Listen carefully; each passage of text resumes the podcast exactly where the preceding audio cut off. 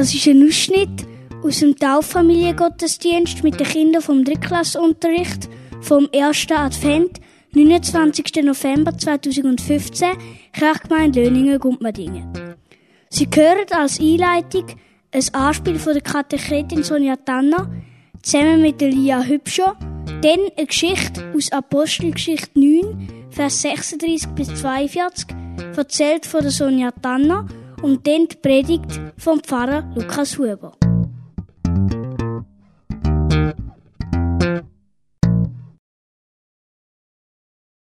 Du, müssen wir noch weit laufen? Ah, ich glaube nicht. Ich bin schon ziemlich müde. Bist aber schon ein bisschen selber schuld. Wieso laufst du auch neben mir?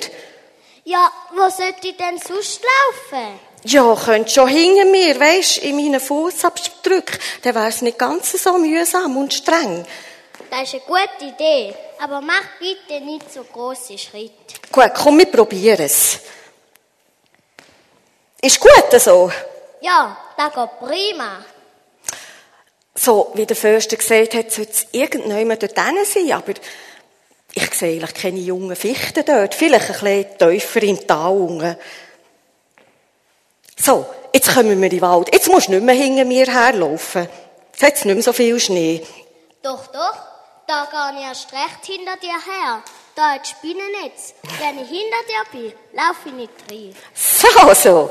Ich soll dir also den Weg bahnen. Ah ja, bist ja sowieso grösser. Was hast du eigentlich gegen Spinnennetz? I, die sind so grusig, wenn sie ins Gesicht kommen. Ja, aber im Winter hat es ja sowieso keine. Die kommen erst wieder die Spinnen, wenn es wärmer wird. Echt?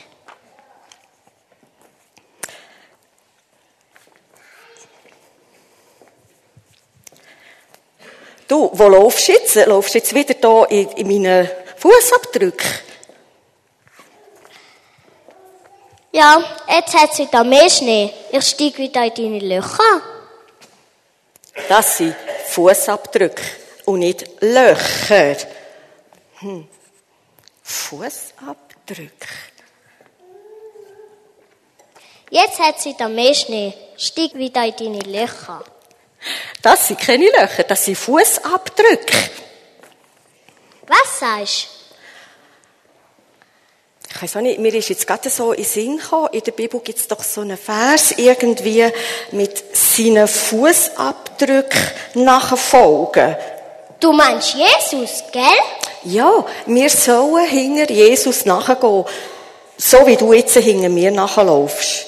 Aber ich sehe ja Jesus gar nicht. Und seine Fußabdrücke auch nicht. Du hast recht.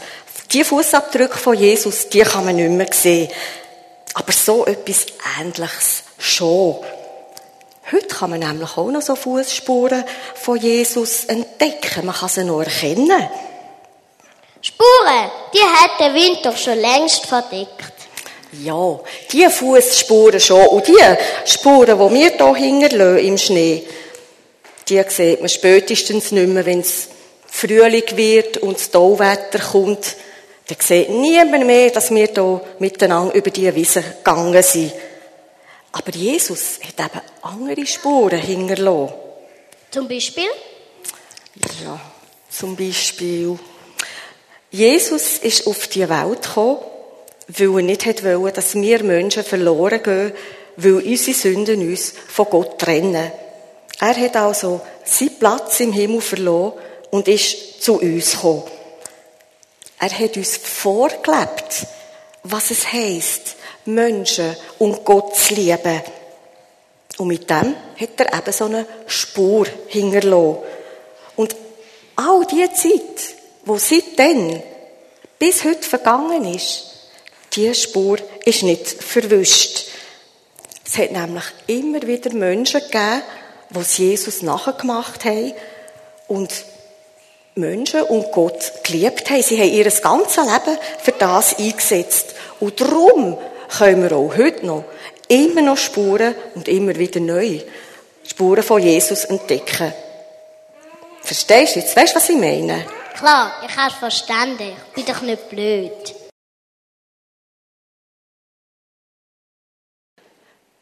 Die Geschichte, die ich euch heute erzähle, die steht in der Apostelgeschichte 9, Vers 36 bis 42.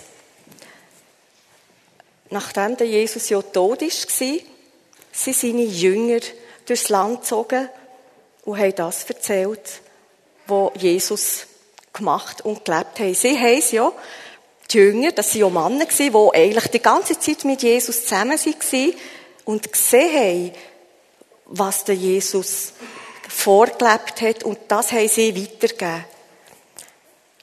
Der Petrus war auch einer von denen und der ist auch wieder unterwegs. Er erzählt den Menschen von Gott und erzählt, was er alles erlebt hat. Und während der Petrus hier in dieser Stadt Lüta ist, kommen zwei Männer von der Nachbarstadt zu ihm. Da hat sich ja immer umeinander gesprochen, wo die Jünger waren, weil die haben etwas zu erzählen gewusst. Die haben es erlebt, die haben den Jesus persönlich kennt. Die zwei Männer, die hier gekommen sind, die sind völlig durcheinander. Eigentlich neben den Schuhen, könnte man sagen. Du, Petrus, Petrus, du musst unbedingt mit uns kommen. Es ist etwas mega Schlimmes passiert. Der Petrus schaut die zwei Männer an. Er fragt gar nichts gross, sondern geht sofort mit ihnen. Und er hat tatsächlich nicht müssen Fragen stellen weil die zwei, die sind so etwas von durcheinander gewesen und so aufgewühlt, die haben es einfach müssen erzählen, die haben ihren ganzen Kummer von der Seele müssen reden. Petrus, Hey, es ist ja so schlimm. Hey, wir können es nicht fassen. Stell dir mal vor, Tabitha, hey, die ist gestorben. Tabitha. Weißt du, wer das ist? Hey, das ist nicht einfach jemand. Das ist Tabitha. Du, die, die hat so viel Gutes gemacht. Die hat allen geholfen, was nötig hatten. Die ist immer da für andere Menschen. Und jetzt, jetzt, jetzt lebt die Tabitha nicht mehr. Sie, sie ist krank geworden und ja, dann ist sie gestorben. Dabei hat doch sie so gut da, so viel gut. Warum, warum hat sie müssen sterben? Was hätte Petrus auf das sollen sagen? Wo sie beim Haus angekommen sind, dort wo Tabitha aufgebahrt war, haben sie den Petrus in die Kammer geführt. Und er hat nicht schlecht gestaunt. Dort, wo Tabitha aufgebahrt war, da hat es ganz Haufen Leute die alle geheult haben. Sie haben geheult um die Tabitha, die jetzt nicht mehr lebt. Petrus, du musst mal schauen, das hier, siehst das hat Tabitha für mich gemacht. Jemand hat gesagt, ja, und schau mal das Kleid, das ich anhabe, das hat mir Tabitha genäht. Wer näht mir denn jetzt Kleider? Und ganz so ein verlotterter Mann hat gesagt, und mir hat Tabitha immer zu essen gebracht. Ich weiss nicht, ob ich jetzt Hunger haben muss. Wer bringt mir denn jetzt zu essen? So hat jedes, der dort um die Tabitha herum war, können Sachen erzählen, die sie für sie da haben. Was ist eigentlich in dem Petrus vorgegangen? Er hat das angeschaut und dann hat er gesagt, geht alle raus. Lasst mich einfach allein hier in, in diesem Raum mit dieser Tabitha. Die anderen haben ihn schon ein bisschen komisch angeschaut. Sie sind rausgegangen. Und der Petrus ist dort in diesem Raum am Boden geknäult und hat angefangen beten. Die anderen aus. Hey, wieso haben wir überhaupt raus müssen? Was soll das? Was macht der Petrus da innen? Warum dürfen wir nicht dabei sein? Auf was geht das so lang? Ich, ich will doch noch ein bisschen Abschied nehmen von dieser Tabitha. Der Petrus ist wirklich dort immer noch am Boden und knäulet. Und betet. Nach einer Weile dreht er sich zu der Tabitha um und sagt, Tabitha, stang auf. Und hey, stellt euch vor, tatsächlich, Tabitha, die hat die Augen aufgemacht und hat den Petrus angeschaut. Sie ist sogar aufgehockt. Könnt ihr euch das vorstellen? Die Tabitha ist aufgehockt und der Petrus hat ihr die Hand gegeben, um ihren helfen aufzustehen. Zusammen, sie sind dann dort raus, wo die anderen natürlich immer noch völlig durcheinander waren und gerannt haben. Denen ist, glaube ich, das Mund einfach offen geblieben. Ist das Tabitha? Tabitha, hey, Tabitha, die müssen anlängen. Tabitha, lebst du wirklich? Bist es wirklich du? Und ihr könnt euch auch vorstellen, dass das, was hier passiert ist, dass das kein Geheimnis geblieben ist. Das hat sich umeinander gesprochen wie ein Lauffeuer. Hey, hast du schon gehört? Der Petrus, der hat im Namen von Jesus Tabitha wieder lebendig gemacht. Also, das stimmt's doch. Ich habe das auch schon gehört. Da dachte ich, das kann es ja nicht sein. Das gibt's doch nicht. Aber dann muss es sein, wenn du jetzt mir das auch noch so sagst. Und es ist nicht lang gegangen. Die ganze Stadt hat das gewusst. Weil der Petrus in den Fußspuren von Jesus gegangen ist, haben auch viele nachher an den Jesus geglaubt. Liebe Gemeinde, Spuren sind das Thema von dem heutigen Gottesdienst. Was für Spuren hinterlassen Sie einmal? Was für Spuren hinterlasse ich einmal?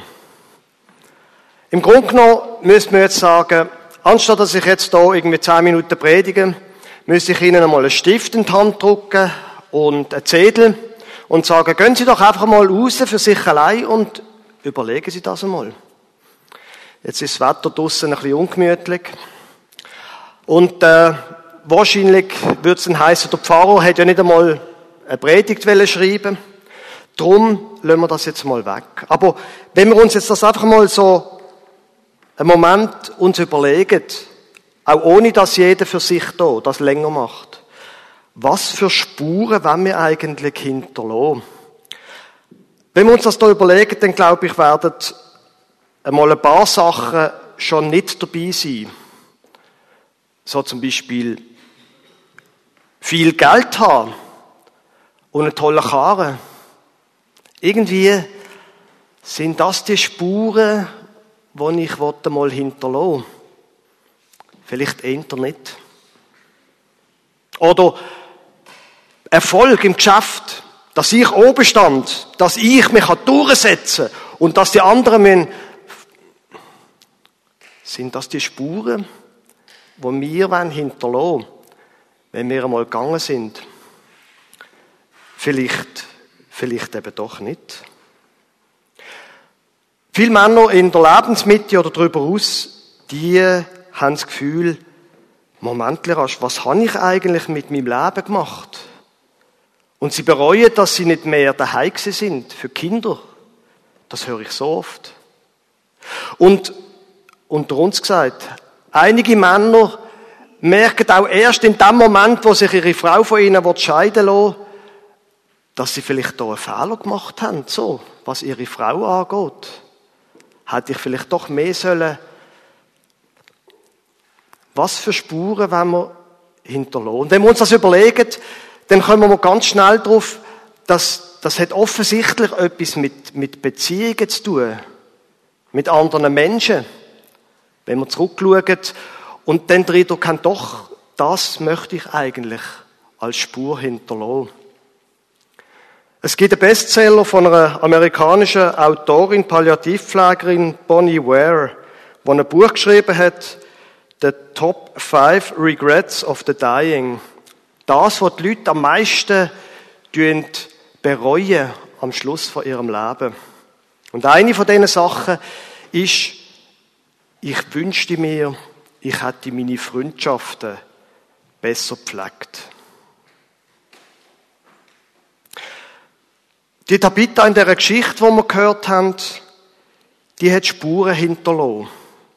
Darum hat Sonja Danner heute die Geschichte erzählt. Ganz viele Menschen haben gesagt, die, wieso ausgerechnet die Tabitha? Sie hat Spuren hinterlassen und es hat mit Beziehungen zu tun gehabt. Sie hat sich eingesetzt für andere Menschen. hat Kleider gemacht für die, die keine haben, hat das Essen gegeben denen, die an Hunger gelitten haben. Die Tabitha hat etwas zurückgelassen, was die Menschen traurig gemacht haben. Was für Spuren, nochmal, hinterlassen wir einmal?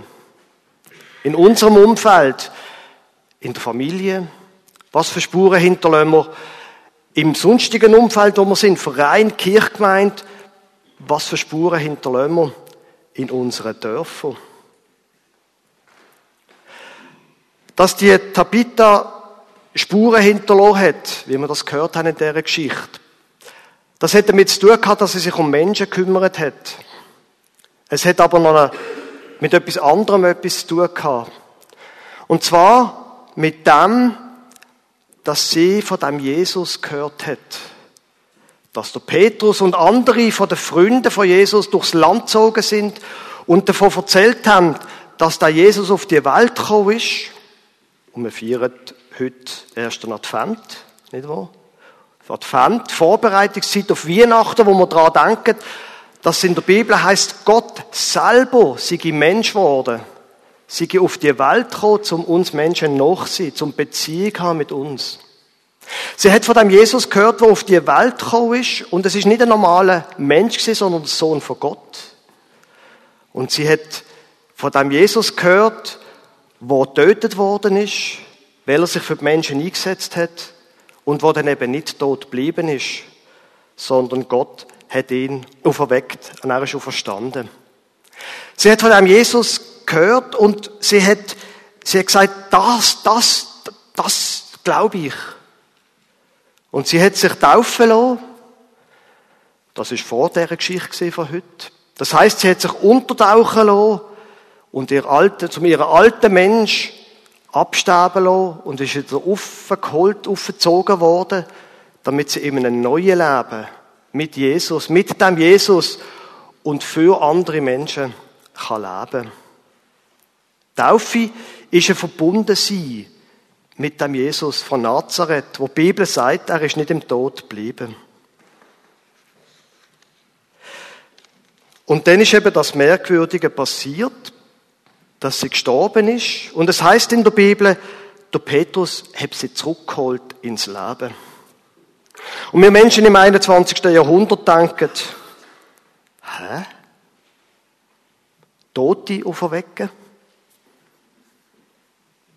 Und das ist etwas ganz Merkwürdiges mit diesen toten Auferweckungen.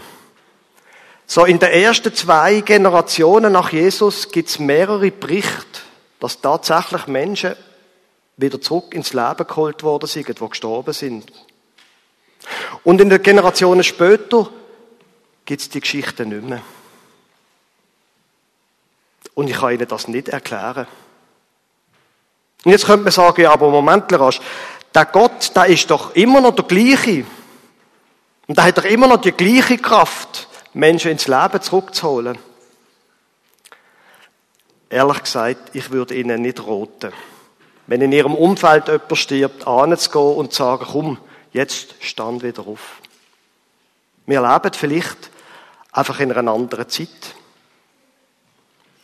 Aber vielleicht kann die Geschichte auch uns im 21. Jahrhundert noch etwas sagen.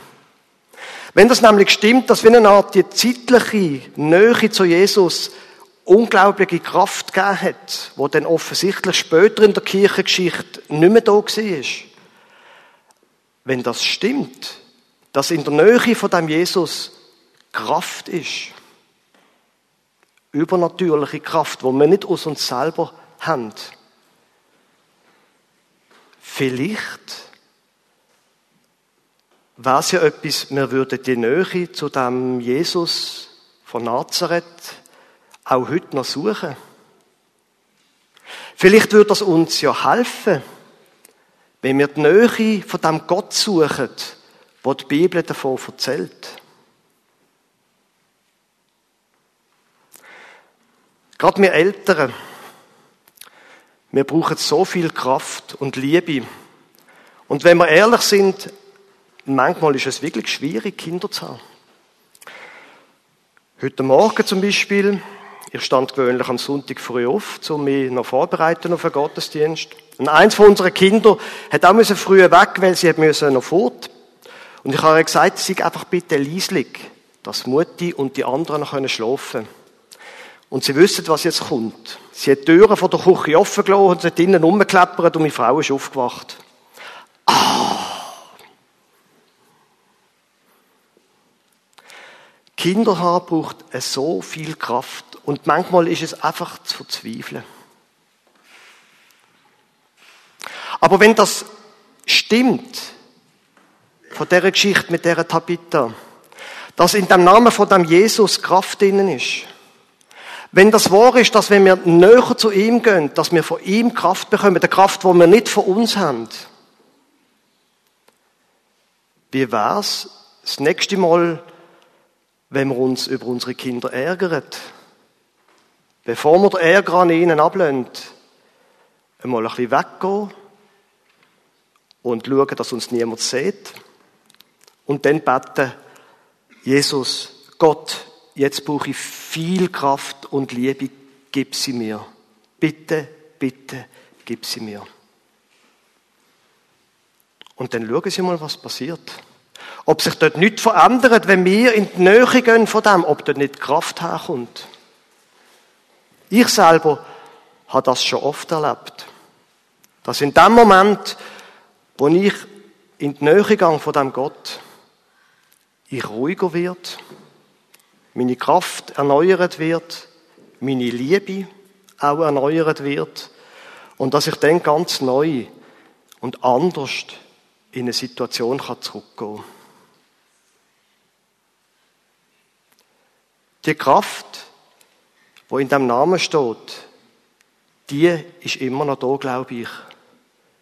Und ich glaube, man kann sie erleben. Und ich glaube, die Kraft von Gott, die hilft uns, die Prioritäten richtig zu setzen in unserem Leben. Und sie hilft uns, dass wir am Schluss können zurückschauen und sagen, doch, ich glaube, die Spuren, die ich jetzt hier hinterlasse, das sind gute Spuren.